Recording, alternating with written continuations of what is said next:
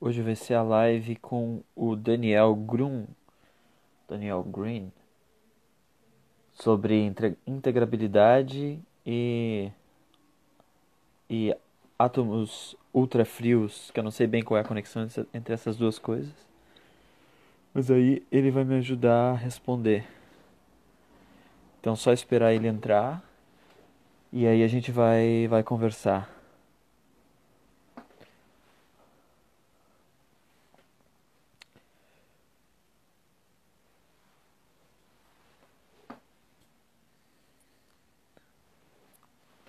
E aí, Isa, estamos esperando o Daniel.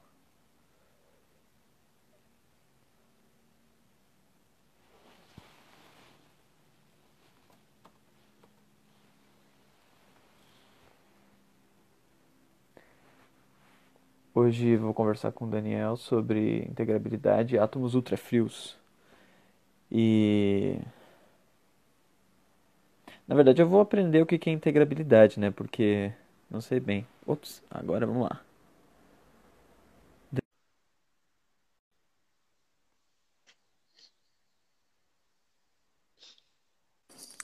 Vamos lá. Aê!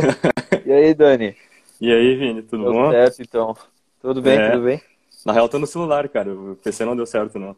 Não rolou no computador? Não, É, não deu. pode crer. Acho que só dá no celular mesmo. Sim, é.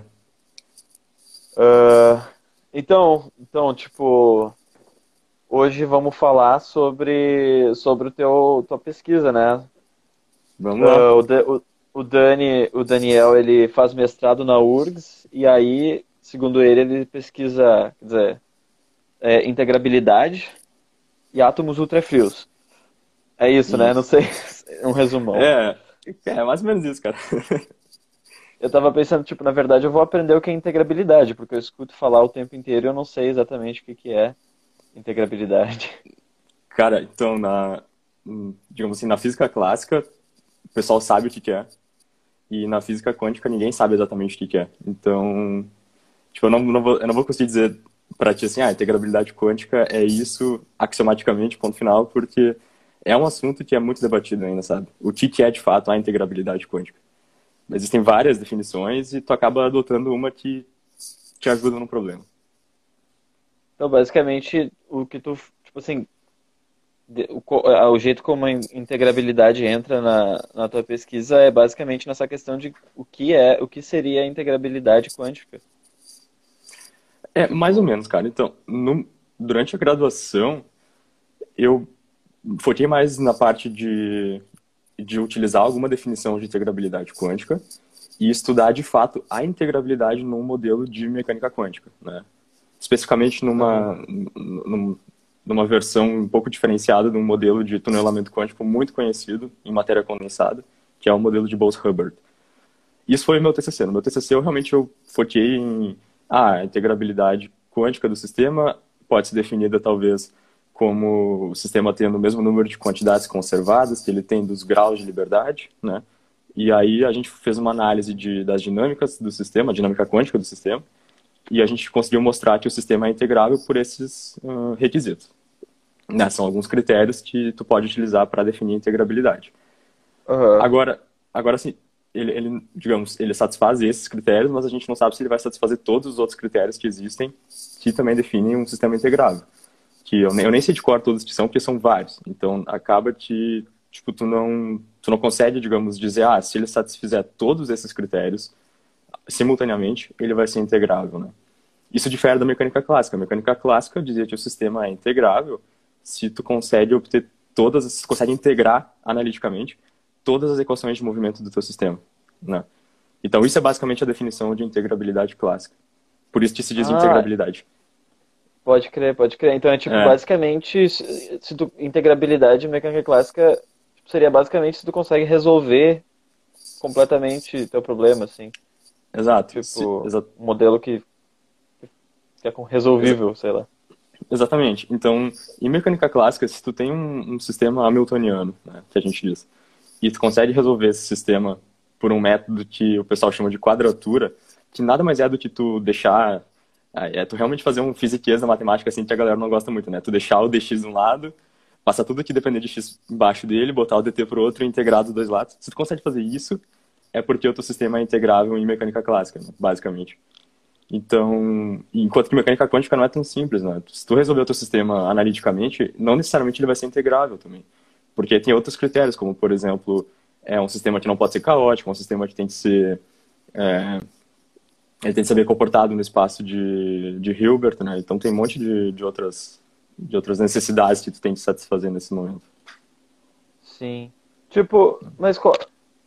Aí, tipo assim, uh, o, o, que me, me dá vontade de perguntar é, tipo, qual seria a motivação para tu... Ou qual seria o motivo, né, do fato de...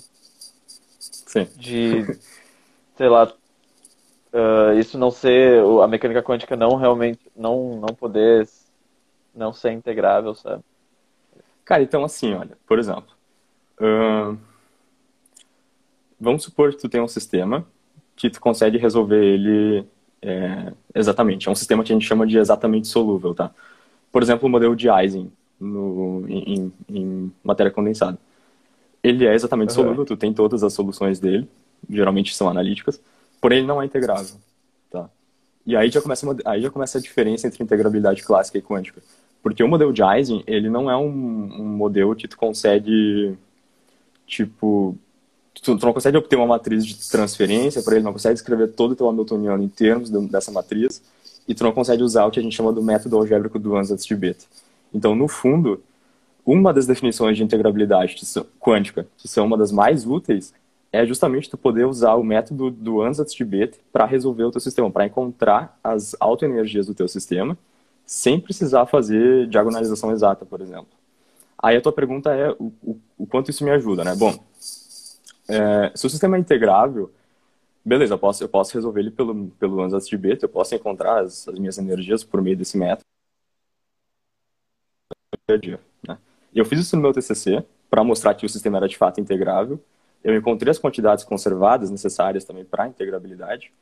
Mas na prática, para a dinâmica quântica, eu acabo fazendo diagonalização exata e calculando ali os valores esperados com a diagonalização exata, tá? Porque é muito mais simples. Agora, a outra vantagem que eu estou estudando agora no meu mestrado para ter um sistema de, de ter um sistema ah, integrável é que ele permite que tu tenha, digamos assim, primeiro, dinâmicas harmônicas. Então, as tuas dinâmicas, elas se parecem muito com dinâmicas de um oscilador harmônico clássico, tá?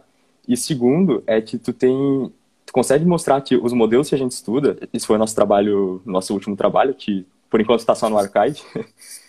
consegue mostrar que o, modelo funciona naturalmente como um dispositivo quântico. Então ele, ele naturalmente funciona como um emaranhador do teu estado. É bem legal.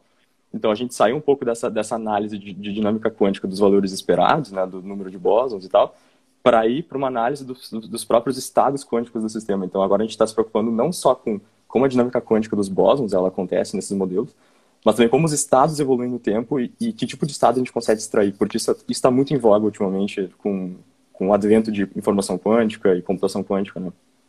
Uhum. Tipo, o que, que vocês fazem assim, vocês uh, uh, tipo assim, vocês pegam algum modelo, alguma classe de modelos assim de mecânica quântica e, e, e, pegam um desses modelos e estudam ele a fundo assim e... Pois é, então, a primeira coisa é uh, o modelo de o modelo integrável quântico que a gente estudou no meu TCC não fazia muito tempo que tinha se descoberto que era um modelo físico. Até 2018, mais ou menos, ele era um modelo, ou 2017, 2017, 2018, ele era um modelo puramente matemático. Então, ele era um uh, modelo que muito falou parecido... de Bose-Hubbard? Exato. Então, ele era um modelo muito parecido com o Bose-Hubbard, mas não era Bose-Hubbard. Ele era um ah. modelo, ele era um modelo que a princípio não tinha uma, digamos, significado físico é, de fato, né? Alguma, alguma realização física possível. Aí, em 2018, o grupo, eu não estava junto ainda, descobriu que, na verdade, esse modelo integrável, ele, ele pode ser obtido através do modelo de Bose-Hubbard estendido. Então, quer dizer, ao invés de considerar átomos que são bosônicos é, simples, digamos assim, como o rubídio, considera átomos que são altamente dipolares, como o disprósio, o érbio, esse tipo de átomo. Então, se tu faz isso, tu consegue gerar interações entre, entre átomos que não estão no mesmo sítio, estão em sítios diferentes. E a partir disso, com uma escolha específica de, de, de como essa interação tem que acontecer, tu consegue recair no modelo integrável. Então, na verdade, em 2018 se descobriu que esse, essa classe de modelos poderia, em princípio, ser realizada com átomos bosônicos dipolares aprisionados. Tipo, o modelo de Bose-Hubbard era aquele, eu lembro de tu falando que era, tipo, tu, tu imagina assim, tu tem dois poços, dois poços quânticos e os bósons eles podem estar em, em, cada um desses lugares, é tipo isso?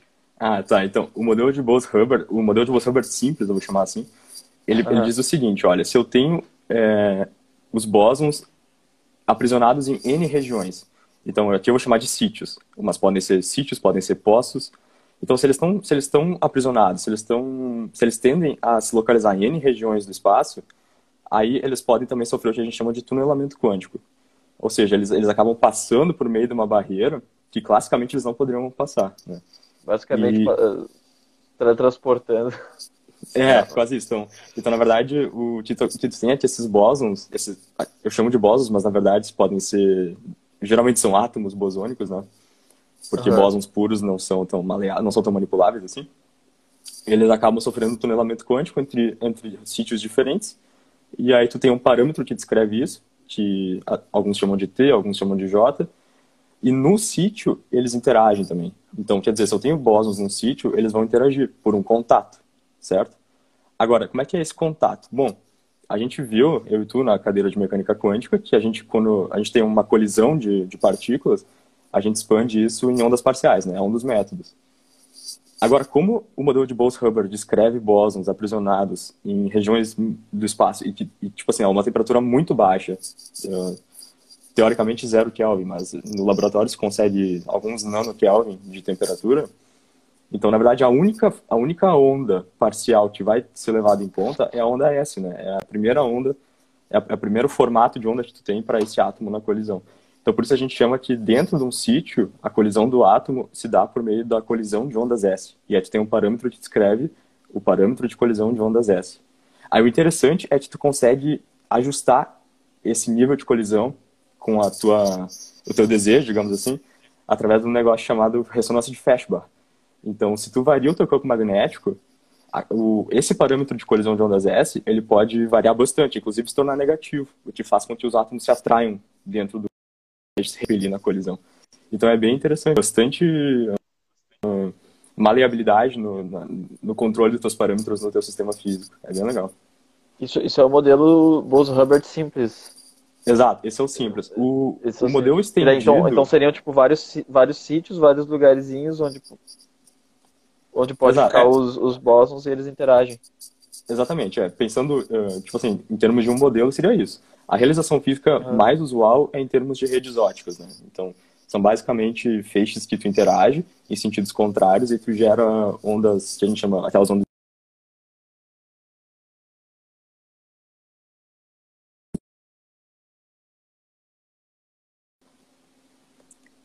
Eu, eu não sei se eu certo? caí, eu acho que caí, porque eu não. Ah, tá para o teu vídeo.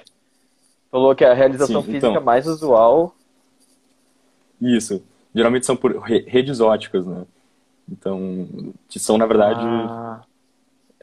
É, que são, na verdade, tu, tu interage dois feixes de luz se propagando em direções contrárias, e aí tu gera uma região de onda estacionária, onde tu tem sempre máximos e mínimos acontecendo nos mesmos locais do espaço. Então, os máximos correspondem a onde, máximo de intensidade, né?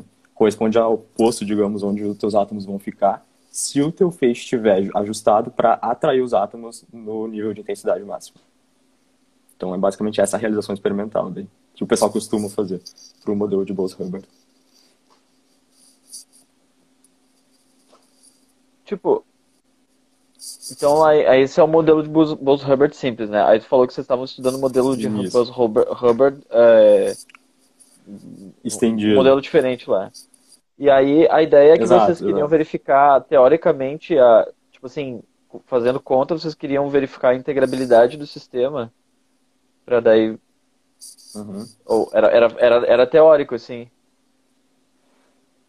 Sim, então. É, no meu TCC foi um, foi um negócio bem teórico e até, tipo assim, tangenciando um pouco o lado da matemática, sabe? Então foi ah, uma análise da integrabilidade, uma análise das quantidades conservadas e de como isso está relacionado com a dinâmica do sistema. Foi basicamente isso. No meu mestrado, eu estou estudando agora mais, é, digamos assim, a teoria do experimento. Quer dizer, eu estou estudando teoria de laser, teoria de feixe gaussiano, teoria de, de redes óticas e como conectar isso com o Hamiltoniano integrável e o que significa que eu estaria pensando numa forma de realizar o sistema né, no laboratório, assim, basicamente. Uhum. Aí, tipo, de alguma forma tu vai, tu vai medir, tu, tu, vai, tu vai pensar em uma forma que tu possa conferir a integrabilidade do sistema experimentalmente. É, então, eu, na verdade é quase isso. O que a gente está pensando, a, além dos, dos, dispositivos quânticos, que a gente pode falar um pouco depois, é de como, de fato, alguém, um experimental, poderia realizar um sistema integrável no laboratório. Seria isso. Ah, então vamos dizer assim, Entendeu? assim, você tem o modelo teórico tu tem o um modelo teórico e aí tu tenta tu verifica se ele tenta ver se ele é integrável ou não. Se ele for integrável tu se pergunta tipo pô como é que alguém como é que como é que a natureza como é que isso pode aparecer experimentalmente ou na natureza? Seria tipo assim né? Não sei se eu tô entendendo. É, na, na verdade cara o que que acontece? É como eu estava te falando antes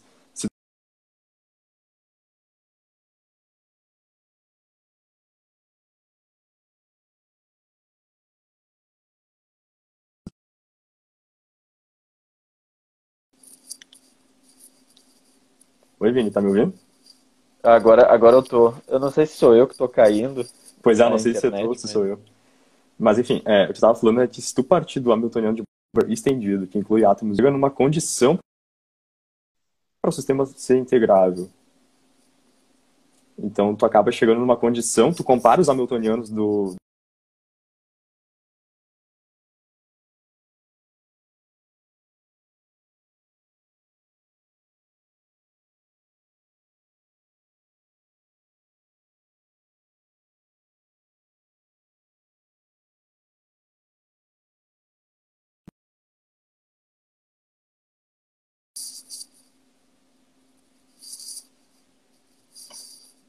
Oi.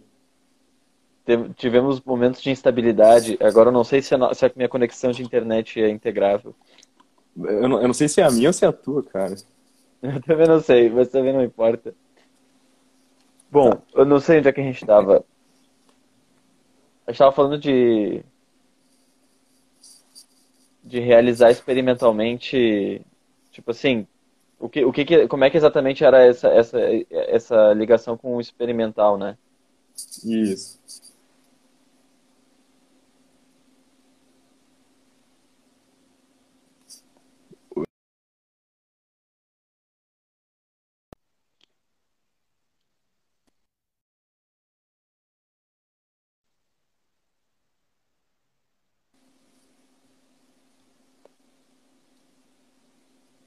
Vini, pode repetir, porque acho que eu não consegui te entender, cara.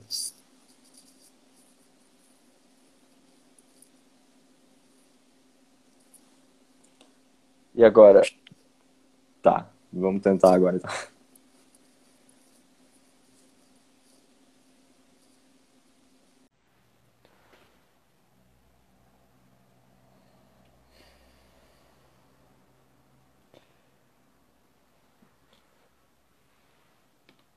Então, né? Tive problemas técnicos e agora estou de volta.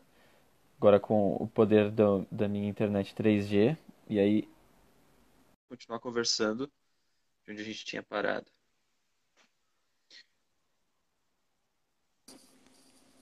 E aí, agora? Agora tá tudo certo. tá bom. Uh, tá, tipo, acho que a última coisa que a gente estava tentando falar era, é, tentando entender era, que eu, que eu tava tentando entender era a conexão com, com a parte experimental, né? Uhum. Que, que, que tu falou, então, que é, vocês se perguntavam como é que como é que vocês poderiam é, como é que um experimental poderia realizar um sistema integrável isso, experimentalmente é, é, é, isso, né? É, isso, especificamente o, o, nosso modelo integrável né o que a gente está no, no, qual a gente está trabalhando né? sim, então sim. essa é uma das perguntas que a gente está que a gente está tentando resolver agora e eu acho que está dando, tá dando certo só que é aquilo que eu te falei, né? A gente está fazendo a teoria do experimento. então é realmente pensando assim, ah, o, experimental, se ele tiver acesso a esse tipo de laser, a esse tipo de, de equipamento, se ele ajustar o laser nessa potência, é, nessa distância, entendeu? Nesse tipo de. Uhum. Então a gente está realmente pensando em como montar uma receita para o experimental que tem os lasers, sabe? Basicamente isso. Sim. sim. E aí, aí tipo, se o lance da integrabilidade é que, bom, se, é, se é uma integrabilidade quântica é basicamente tu resolver completamente um sistema quântico e daí, basicamente, as previsões que vocês fizerem com esses modelos vão, elas vão, é, vão, bom, o que, que isso implicaria na parte experimental? Tipo... Então, na verdade, não, não, então, é aquilo que eu te falei, né? É, atualmente, no meu mestrado, o que a gente está tentando fazer, além de pensar num, num, jeito, além de pensar numa receita para o experimental poder fazer esse modelo integrável, é também dar o tipo de resultado que ele pode obter com isso. Então, no ah. nosso último trabalho, que, que a gente está esperando respostas ainda de referidos e tal, uhum. o que a gente mostrou é que, na verdade, esse sistema, é, um, um, dos modelos que a gente tem, que é um modelo de quatro sítios, né, ele funciona naturalmente como um portão de computação quântica de controle de fase. Então, quer dizer, a integrabilidade ela se mostra não como apenas uma característica do teu sistema quântico que permite que ele seja resolvido analiticamente, porque de fato a gente também tem equações analíticas para a dinâmica quântica dele, mas ele permitiu que a gente pensasse num, em como desenvolver um dispositivo que, que fosse que, que, fosse incrementado por essa integrabilidade, né? Quer dizer, que ele tivesse propriedades que os sistemas não integráveis não têm. E uma delas foi, de fato, que ele consegue naturalmente, sem nenhum sem nenhuma, sem nenhuma aplicação no feixe externo, sem, sem nenhuma manipulação, é, produzir um, um, um, computador, um, desculpa, um portão de, de computação quântica. Então isso foi bem o, legal. O, que, que, é, o que, é um portão de computação quântica? Então existem existem vários é, vou dizer vários componentes no computador quântico, né? Não é minha área de pesquisa, então eu não, eu não sim, sei se eu vou sim, estar sim, falando exatamente a coisa certa.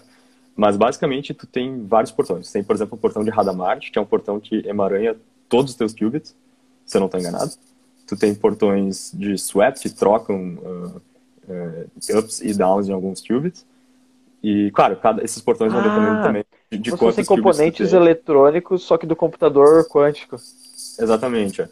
Então, um dos que a gente mostrou é que, na verdade, esse modelo de quatro postos ele pode funcionar como um controle de fase de um estado chamado non state, que é um estado bem famoso em informação quântica. Então, só que ao invés de um 2-bit no nosso modelo, a gente teria um 2-dit, que é uma generalização de um 2-bit para um espaço de Hilbert de dimensão D. Basicamente é isso. Ah, entendi. É. Pô, então na verdade é muito aplicável. O... Sim, é, é, é um é, negócio que tem aplicação direta em informação quântica. É bem aplicável e a gente ficou tão surpreendente quanto tu. Tô surpreso quanto tu. tipo, eu só tava fazendo contas. Pô, Exatamente. Legal. Foi basicamente isso, cara. É realmente um monte de conta sendo feita e de repente, ah, olha só, deu um estado legal aí, que é um estado importante para a informação quântica, então vamos, vamos já ter nisso agora. Foi basicamente Nossa, isso. O, o, Ed Bandeira, lá no, na primeira live, que, a, que eu acabei terminando porque caiu a internet, ele tinha feito uma hum. pergunta que agora foi perdida. Mas eu queria voltar e perguntar, eu queria fazer essa pergunta para ti. Uhum, eu não lembro exatamente tá. dela, mas era mais ou menos não sei se chegou a ler, tinha a ver com o espaço de Hilbert. Hum, bah, cara, pior que eu não li. Se, não se, se, tu quiser escrever de novo a, a pergunta. Ah, e o, e o Vitor e o Vitor perguntou aqui, é, o experimento pode ser feito na URGS ou vocês têm parcerias? Então, é, não dá para ser feito na URGS ainda, porque a URGS não tem esses componentes que a gente precisa, né? Como eu falei antes, a gente precisaria de vários feixes de laser, porque, tudo bem, a gente, a gente montou uma receita para o experimental, mas talvez não seja a receita mais fácil. Talvez ela seja até um pouco. Tipo assim. É, o cara pode ficar até um pouco chateado, sabe? Se ele, se ele for ler, porque realmente precisa de muito laser, precisa de um aparato bem extenso e precisa desses átomos dipolares, né? Então precisa, tu precisa ter hérbio, tu precisa ter disprósio e isótopos que são bosônicos e não fermiônicos, né? Tipo... Então, é, então a URGS não tem isso, é, infelizmente. Uhum. no Brasil, eu não sei se tem algum grupo experimental com esses átomos dipolares. Existem grupos experimentais, em, por exemplo, o grupo do, do Vanderlei Banhato, que é em São Carlos, ele faz condensação de Bose-Einstein, mas é com átomos é, não dipolares, né? É, ou fracamente dipolares, que é a maioria dos uhum. condensados que o pessoal faz atualmente, né? mas condensação dipolar, de átomos, condensação de Bose-Einstein, perdão, de átomos dipolares, no Brasil eu acho que ainda não existe. Se eu estiver errado, me corrijam. Fico até feliz de, de saber se existiu. Uhum. Aí seria, no caso, para Tipo assim, o, o, experimento seria para comprovar as quantidades que vocês calculam a partir do, do, do modelo, assim, né? Para ver se, tipo assim, se tem comprovação experimental. Exa exatamente. É. Então, na verdade, na verdade, seria uma forma de estudar, digamos, tanto a mostrar, mostrar que a, essa coisa matemática, que é a integrabilidade, né? ela, na verdade, ela é encontrada no laboratório também, mas também é um jeito de estudar como os sistemas integráveis termalizam. E aqui, quando eu digo termalismo, eu estou de fato falando no, na presença do banho térmico, né? porque tem o outro lado de termalização, que é aquela questão ah, de ah, acessar todos os estados possíveis, etc., né? que é quase uma ergoticidade. Mas, uh, então eu acho, além disso, além dessas duas coisas, tem também a questão de achar esse num state, né? com a receita que a gente está dando. Então isso seria bem legal também. Ó, agora o Ed, o Ed perguntou aqui de novo. Quais são as complicações da integrabilidade no espaço de Hilbert anexado? Num, hum. Daí complementou aqui, uh, até porque você está lidando com operadores ilimitados.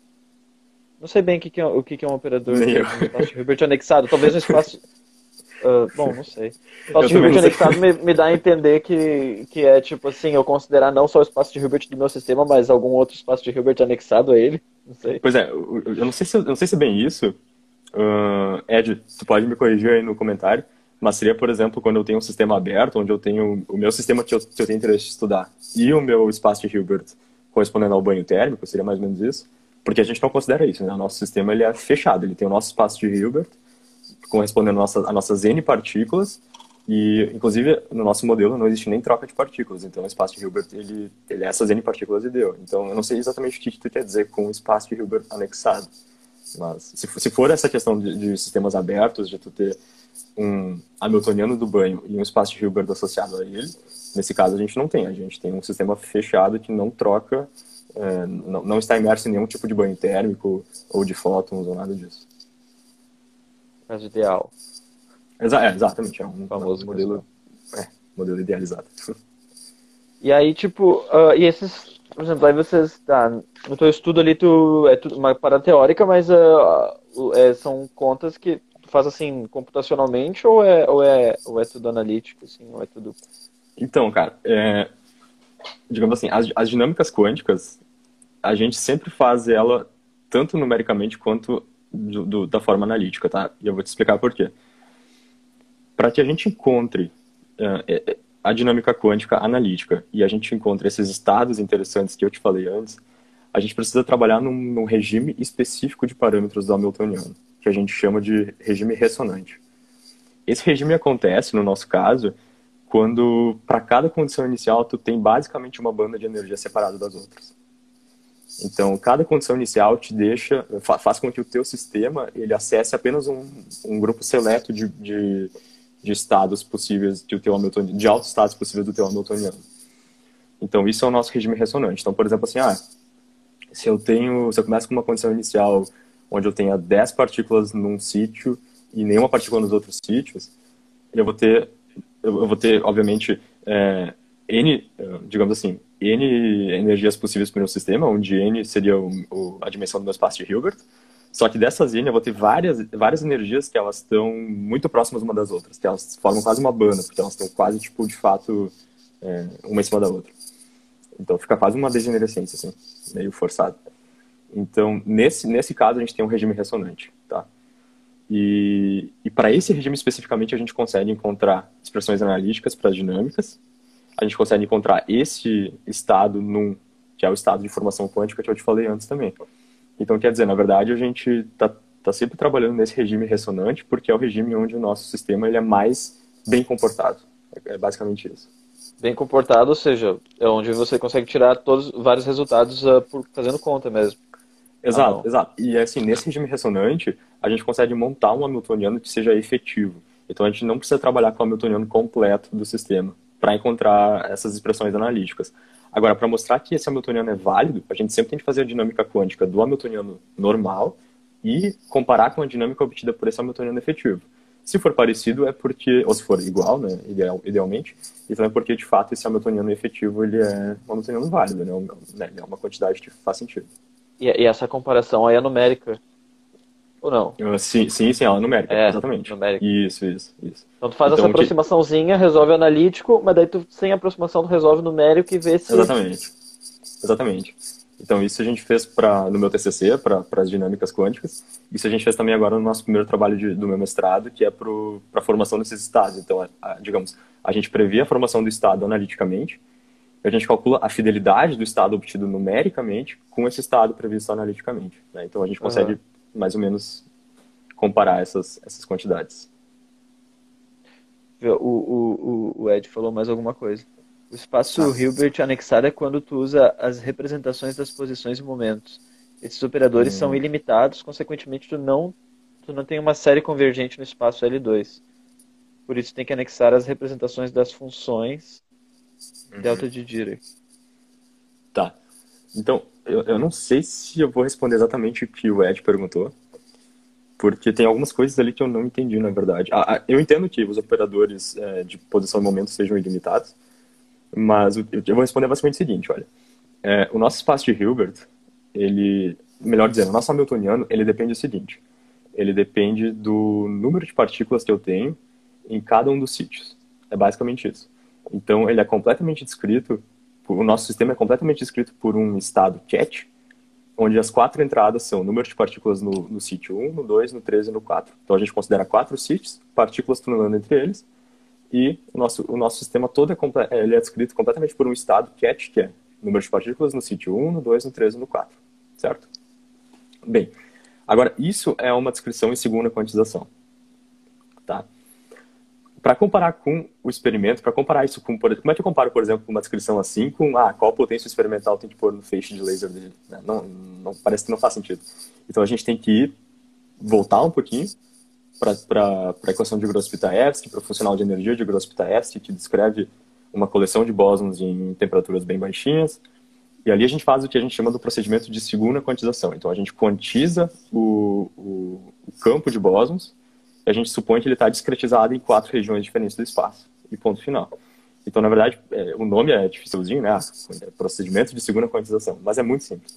É basicamente tu dizer que, em vez de tu ter uma função que descreve todos os bósons, tu passa a ter essa função, só que uma função menorzinha para cada uma das quatro regiões do espaço. É basicamente isso. E aí, ao invés de tu dizer que tu tem um operador que cria bósons num, num, numa região X do espaço, tu diz, não, agora eu tenho um operador que cria bósons e uma função de probabilidade associada a isso.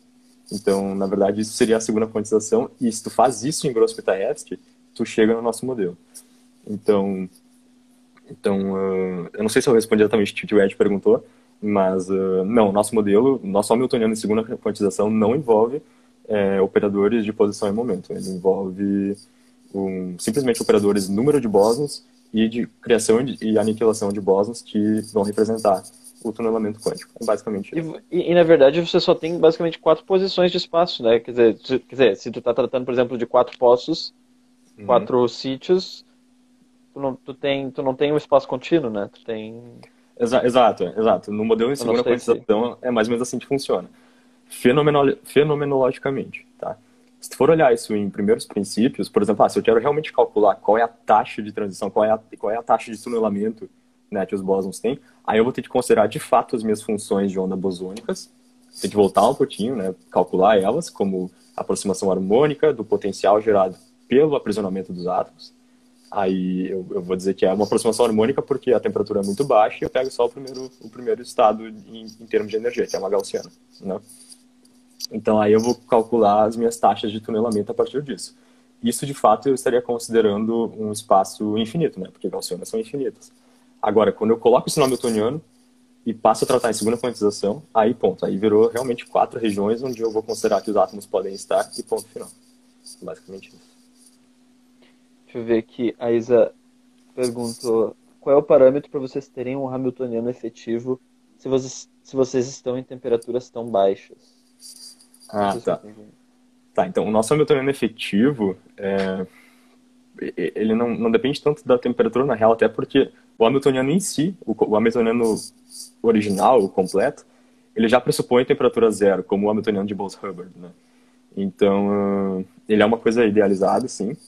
O que não é tão fora do padrão no laboratório, se tu considerar a escala de tempo no máximo de segundos, assim, é, tu vai conseguir manter isso. Agora, o efetivo é de fato quando eu tenho essa, essas bandas de energia formadas, né? Para cada estado inicial eu tenho quase que bandas de energia que meu que meu estado vai seguir na evolução do tempo dele. Então, se a gente pega o Hamiltoniano, em geral tu consegue chegar nesse estado nesse Hamiltoniano efetivo considerando que o teu termo de interação vezes o número de átomos, o número total de átomos, é maior do que o teu termo de tunelamento. Então, se tu faz isso, em geral, tu está no Hamiltoniano efetivo. Desculpa, está no regime ressonante, que tu tem um Hamiltoniano efetivo que descreve o teu sistema nesse regime ressonante. Então, é basicamente isso. Deixa eu ver. E, e, e, e o Ed perguntou como é feita a fidelidade do sistema. Como é feita Ah, tá. fidelidade do sistema? Então, a fidelidade, na real, é entre o, o estado que eu consigo obter numericamente. Né? Se eu pego, digamos assim, ó, como é que eu represento o meu estado no computador? Bom, eu vou dar um, eu vou, eu vou dizer primeiro, eu vou criar um vetor com é, D entradas, onde D é o meu, a minha dimensão do meu espaço de Hilbert.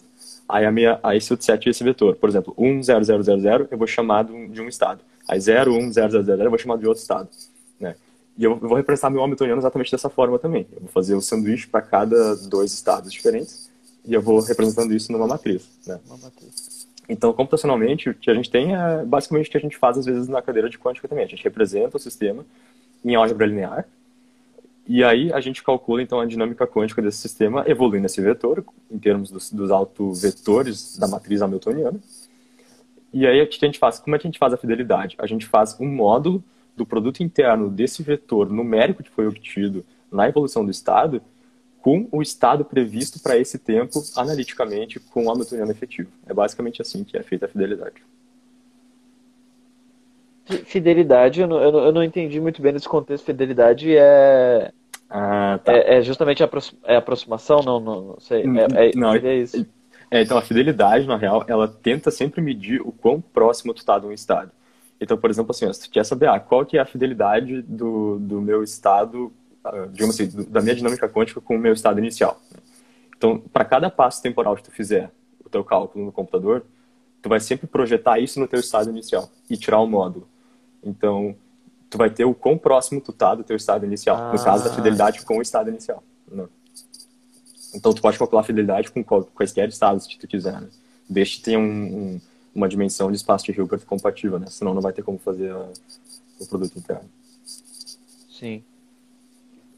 Isso, então, agora a gente entrou bastante a fundo na questão de como é que tu realmente pegou, mais ou menos que, como é que tu pegou esse modelo, né?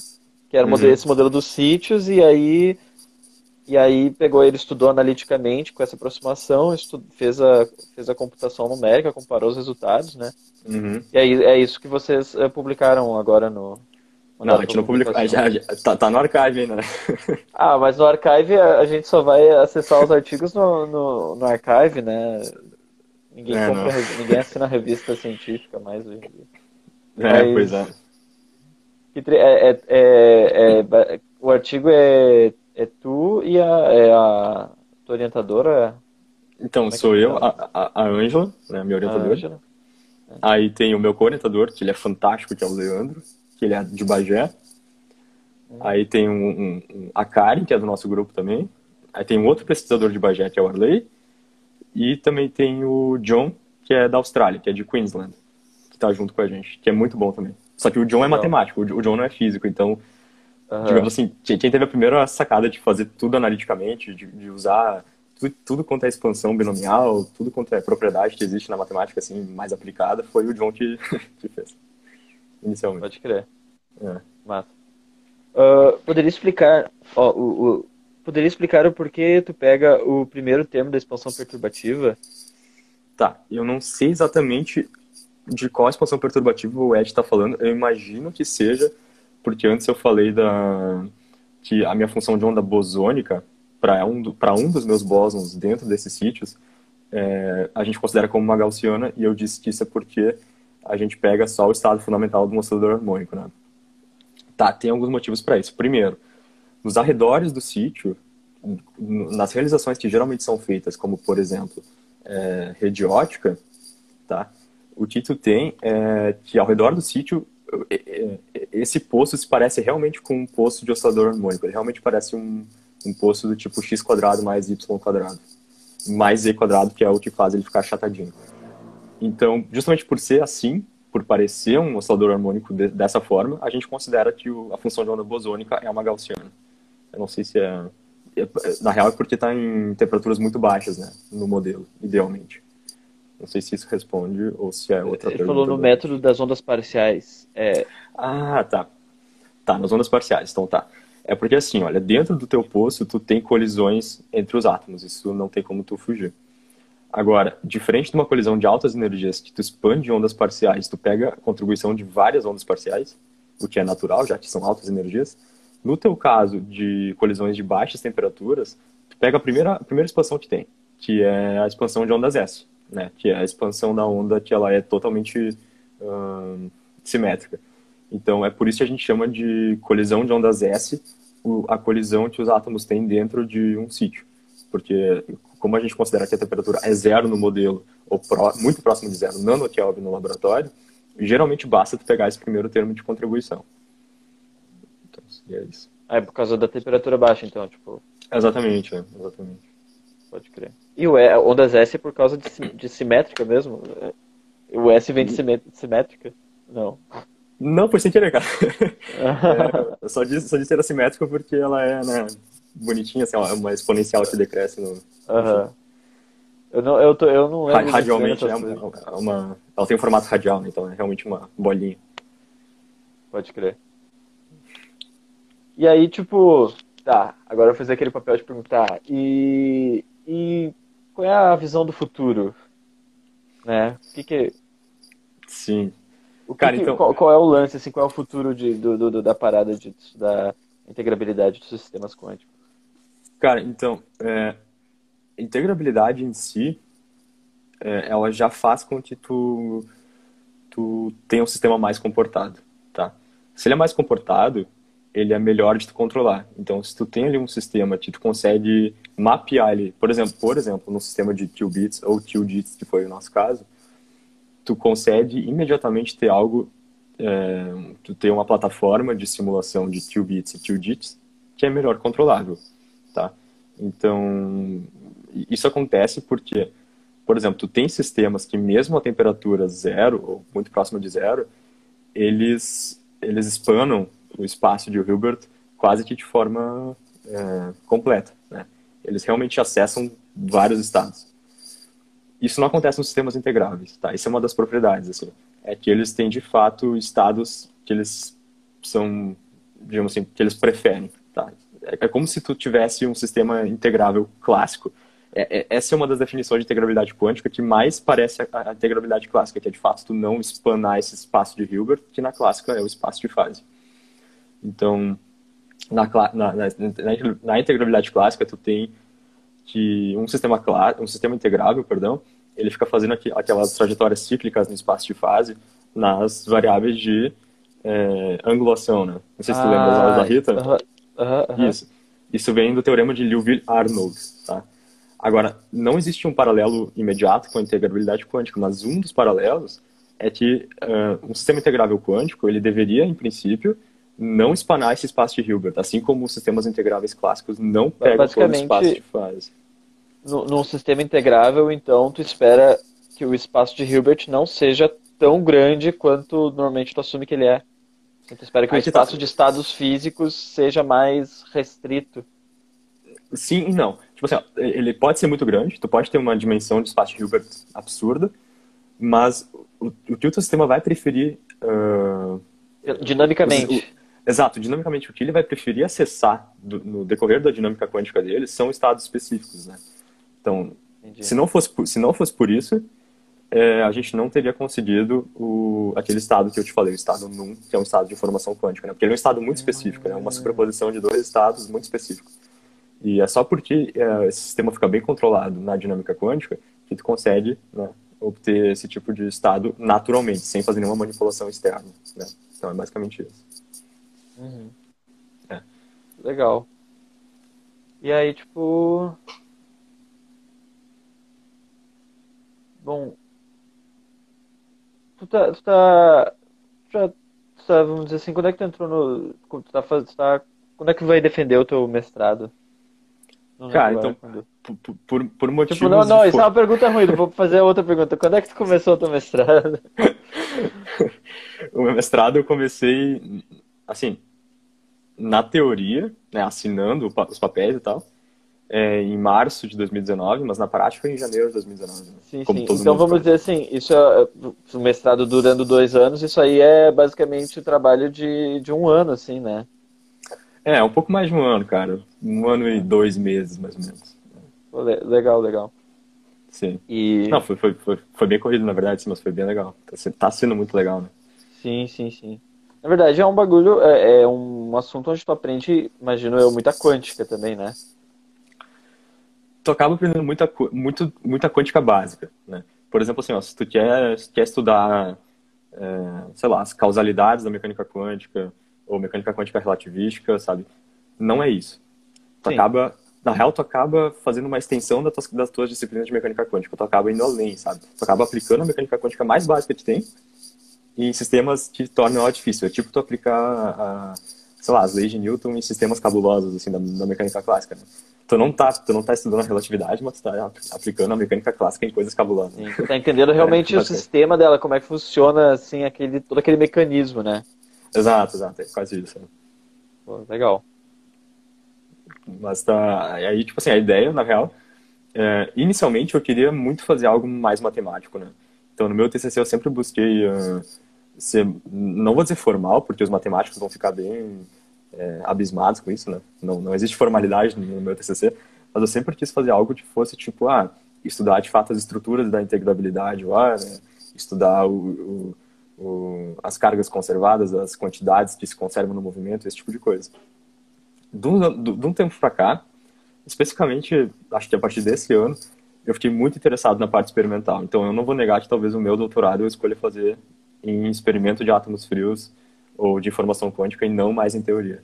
Eu fiquei realmente muito interessado, assim, com a parte experimental Sim. a partir da- do início desse ano, assim, realmente tô, tô pensando. Porque, nisso. porque com esse lance de tu, com, com esse trabalho teórico, tem uma ligação experimental, dizer, tem uma, uma perspectiva experimen- experimental diretamente ligada, por exemplo, à informação quântica, isso dá uma. um gás, imagino, né? Dá um. Sim, exatamente. Então, na real, é, a gente está muito preocupado ultimamente em fazer sempre coisas que tenham sentido é, experimentalmente. Né? Então, por exemplo, assim, a, é, um tempo atrás, a gente, a gente, só para te dar um exemplo, né? a gente estava considerando, para fechar as contas, um- uma cintura de laser de 0,5 micrômetros. E a gente não estava vendo problema nisso, porque, bom, era só colocar ali né, metade do micrômetro. acabou. númerozinho que tu coloca na conta, né? Exato, exato. Aí a Angela me falou, Daniel, vai falar com o professor de ótica lá da URGS, que é o Ricardo Rego. Aí lá fui eu bater na porta dele e pedi, professor, tem problema botar meio micrômetro na cintura? Ele falou que tem. Ele falou que eu, estaria basicamente no limite da, da incerteza de Heisenberg. Então, quer dizer, não, não dá, sabe? Não faria Então, sentido nenhum, tipo, não teria como medir, não teria como montar um sistema que medisse aquilo que vocês calculariam. É, e estaria muito instável, né? Então, tipo, tu tá realmente quase no limite se consegue focalizar isso. Daí a focalização seria outro problema que ele me explicou também, tipo, com as lentes e tal. Então, quer dizer, a gente tá realmente muito preocupado agora em fazer coisas que tenham sentido experimentalmente. Tanto que a gente tá sempre falando com grupos de experimentais de fora, de, por exemplo, Stuttgart tem um, Hannover tem outro, Innsbruck tem outro grupo também, que a gente costuma conversar, assim, para tentar fazer algo que faça sentido. né? Legal. Então, é uma preocupação. assim. E isso, o pessoal tem, por exemplo, por exemplo, tu, tu, tu- vocês pegam esses modelos de, Ro- de Bose-Hubert modificado Uhum. para estudar a integrabilidade desse sistema. Imagino que Exato. deve ter gente no mundo assim, no mundo inteiro pesquisando vários tipos de modelos, olhando para a integrabilidade de vários modelos. Ou- Sim, ou com, isso cer- com- com certeza, cara. No, no IFT tem aquele professor que ele trabalha no. Eu, eu acho que ele é do IFT, na real. Que ele também trabalha no perímetro. Qual é o nome dele mesmo? Tem o Pedro Vieira? Eu acho que é o Pedro Vieira, sim. Eu, eu acho que é o Pedro. Eu não sei se o Pedro trabalha com cordas, né? Ou não? E, e, e ADS, CFT e teoria Tá. campos. Se eu não me engano, foi o Pedro que já fez um trabalho estudando setores integráveis na teoria de cordas que ele que ele estava trabalhando no momento. Para dizer, integrabilidade tu encontra em, em vários é, sistemas diferentes, né? A Angela mesmo, antes dela ir para essa área de átomos frios, ela estudava integrabilidade em, em cálculo de fator de forma, que é uma coisa de física experimental de altas energias, né? Hum. Então ela passou de publicar em JRAP para publicar em PRA, sei lá, que é para mais baixas energias. E tipo, integrabilidade parece ter então mais a ver com uma questão de princípios físicos e não muito de um ah, Uh, não, é, não é uma coisa muito restrita a um tipo de teoria numa certa escala, ou tipo, não, é uma coisa não, bem. É um, uma, uma é, coisa bem geral. É uma, é uma coisa que é. Tu, tu, por exemplo, tem, tem sistemas físicos que são obviamente integráveis, mas isso, isso acontece mais no caso clássico, né? Por exemplo, um sistema de, sei lá, de gravitação de dois corpos de Newton é um sistema integrável. Né? Tu faz ali uma mudança de variáveis, tu integra essa equação de movimento e acabou. Agora, em integrabilidade quântica não é tão óbvio, então tu acaba meio que descobrindo é, que o teu sistema é integrável. E às vezes tu faz isso descobrindo aquilo que eu te falei antes, né? Aquela matriz de transferência que descreve o teu Hamiltoniano. Então é meio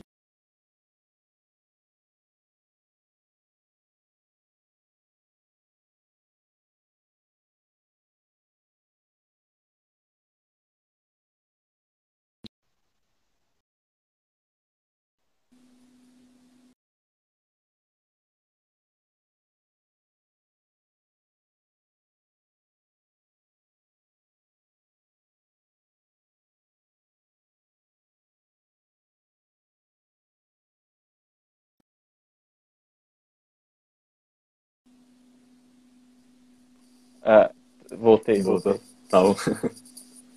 Uh, talvez para terminar, tem a pergunta que tem uma pergunta aqui que é assim, ó. Eu não sei se é uma pergunta, acho que é uma pergunta bem interessante. Você já introduziu ou alguém é, algum tipo de dissipação no seu modelo? Faz sentido considerar um sistema quântico aberto e estudar a integrabilidade? Cara, uh, essa pergunta da Lê, na real, é muito boa e ela é muito difícil de responder. Eu sei de um professor que faz mais ou menos isso para átomos frios, que é o, acho que é Benjamin Lev o nome dele, que ele é ele está em Stanford. E o que ele tenta fazer é estudar como sistemas integráveis eles termalizam. E, e, e, se ele não tem essa resposta, eu também não vou ter. Mas, porque realmente é, é, é, muito difícil, sabe? Porque assim, olha, é, eu, passo, eu, o cara passa um tempão dizendo que é, a integrabilidade é justamente tu não acessar todos, é, uma das definições é tu não acessar todos os teus estados do teu sistema, né? É tu não ter ergodicidade. E aí depois tu ainda quer tentar manter o sistema não ergódico é, e também ter, termalizar ele com algum banho térmico, né? Quer dizer, é muito difícil, assim. E eu não sei direito como responder isso. Eu eu diria que talvez até exista, mas que ele não dure muito tempo, sabe? A escala de tempo é, é a física do futuro. Muito, muito curta. É, eu acho que é uma, acho é. que é uma das físicas do futuro, sim. Ô Dani, agora eu tô, eu tô sabendo um pouco melhor assim, o que, que, é, o que, que é integrabilidade. E, e na verdade, gostei muito, foi muito produtivo. A gente ficou falando direto, né? Tipo, uma hora conversando direto, fora as pausas da minha internet.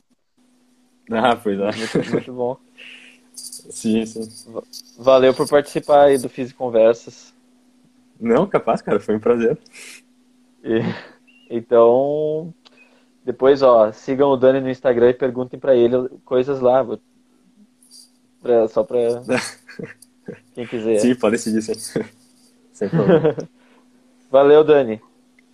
Valeu, Vini. Tudo de bom pra ti, cara. Te, te, te cuida, continua de quarentena e é isso aí. A gente vai, vai estudar a integrabilidade do, do universo. Isso aí, cara. Nada a ver com eu falo. Valeu. Valeu, Vini. Um abraço, cara. Abraço.